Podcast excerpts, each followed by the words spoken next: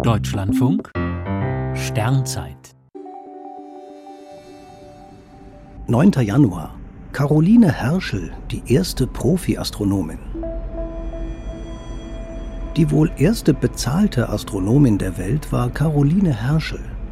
Von König George III. erhielt sie Ende des 18. Jahrhunderts ein Gehalt von 50 Pfund im Jahr für ihre Tätigkeit als Assistentin ihres Bruders Friedrich Wilhelm, des königlichen Astronomen. Die Herschels stammten aus Hannover, das damals in Personalunion vom englischen König regiert wurde. Friedrich Wilhelm, ein Militärmusiker, nahm eine Stelle in England an und bat seine zwölf Jahre jüngere Schwester Caroline, ihm zu folgen.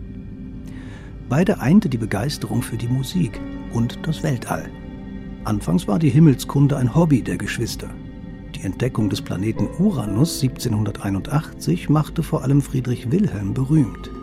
Danach widmeten sich beide ganz der Astronomie. Es folgten wissenschaftlich äußerst ergiebige Jahre, etwa mit der Entdeckung der Infrarotstrahlung und der Kartierung der Milchstraße. Caroline entdeckte acht Kometen, spürte etliche Nebel am Himmel auf und gab bedeutende Kataloge heraus.